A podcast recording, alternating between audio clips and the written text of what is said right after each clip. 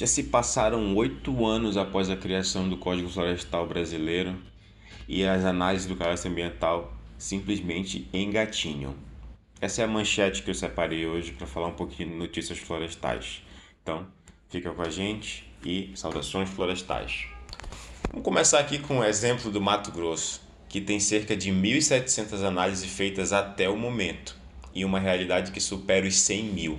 Isso é o que foi afirmado por um professor da Universidade Federal de Minas Gerais.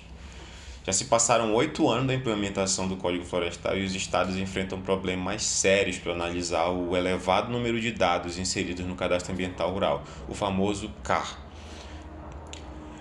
De fato, foi uma inovação trazida pela legislação, né? começou a, a, a ter obrigatoriedade em todos os estados a nível nacional, mas lembrando que alguns estados já faziam desde 2009, ao exemplo do Mato Grosso e do Pará.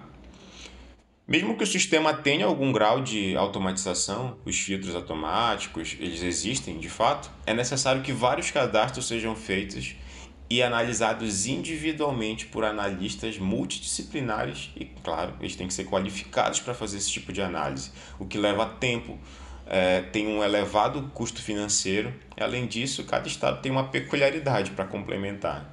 E eles usam formas diferentes de analisar as inscrições, o que dificulta muito o tratamento de forma homogênea desses dados e a aplicação de um sistema que funcione no âmbito nacional.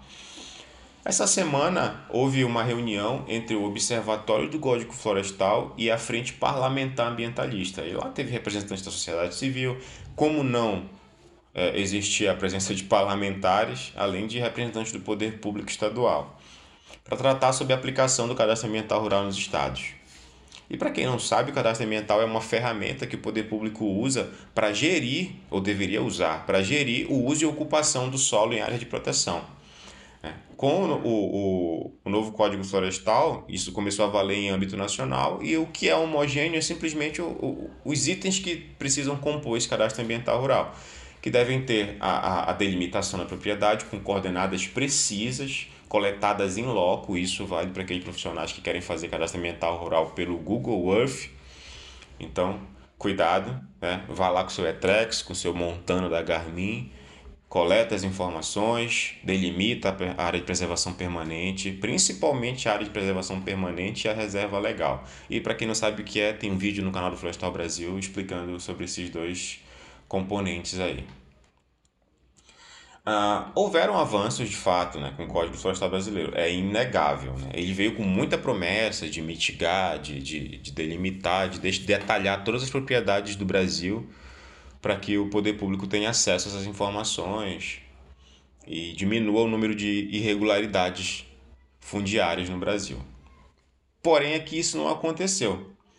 Ah, como eu falei agora há pouco, Desde 2009, Pará e Mato Grosso já faziam esses cadastros, então já, tá, já, já, são, já eram pioneiros nesse, nesse, nesse âmbito e são até hoje. Né? O Cicar, por exemplo, é um site excepcional. Você entra lá, pega vários, vários tipos de informações, você pode fazer busca diferenciada, diferente do CAR Nacional, é, é, pelo menos é o que eu recordo. No Pará e Mato Grosso, você faz busca por CNPJ, nome da propriedade, é, CPF do cadastrante então você tem comparativos entre antes e depois da, das atividades feitas nessas propriedades. Então são sites bastante interessantes, tanto no, no, no Cicar Pará quanto no, no, no Car do Mato Grosso.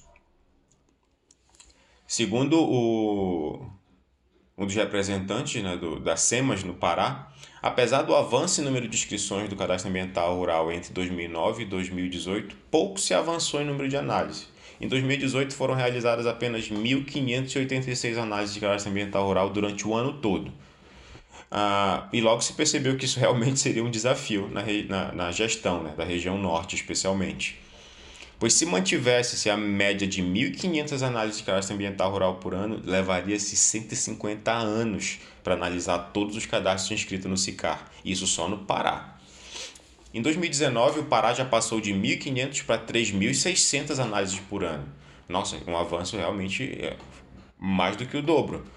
Então, e apenas nesse mês de outubro de 2020 já foram concluídas mais análises do que o dobro de todo o ano de 2019. Por quê? Porque foram incorporados 35 novos servidores e também foi realizado um planejamento melhor das equipes. Foram contratadas empresas para auxiliar nesse processo. E claro, esses 35 novos servidores são qualificados, especialmente na área de geoprocessamento. Então, um abraço aí para o pessoal de cartografia da Universidade Federal Rural do Pará para fazer essa análise. E claro, o desempenho melhorou bastante. Ah, os problemas de procedimento que foram ressaltados pelo professor de gestão ambiental da Universidade Federal de Minas Gerais, o Raoni Rajão, segundo ele, é necessário entender quais cadastros têm incoerências para poder dar prioridade. Mas agora eu te pergunto: para saber qual dá prioridade, qual tem incoerência, é preciso ser analisado. Então a gente volta para o começo, volta para estaca zero. Ele até relaciona isso com o problema do ovo e da galinha, né? Quem é que vem primeiro? Primeiro você analisa para poder ver se precisa de uma análise mais aprofundada, ou tu pega aleatoriamente os cadastros, que são mais de 7 milhões, e manualmente analisa um a um. Né? O correto seria analisar um a um, mas não tem equipe e não tem ainda um procedimento padronizado no âmbito nacional para se fazer isso. Ele afirma que a dificuldade de se obter dados hidrográficos com precisão e mapas de uso da terra em alta resolução ele defende que em imóveis em áreas de proteção permanente, a autodeclaração do produtor para que haja melhores condições de analisar e fazer programas municipais para poder estabelecer as parcerias com ONGs que possam auxiliar.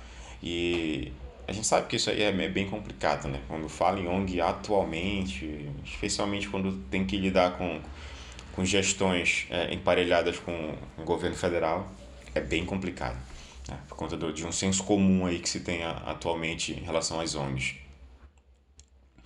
Ah, outro item que ele afirma é que os estados estão fazendo a validação também com uma análise fundiária e já voltado para o licenciamento ambiental, porque eles já querem validar o CAR para, na sequência, por, por exemplo, colocar uma autorização de supressão em vigor, um projeto de manejo florestal sustentável.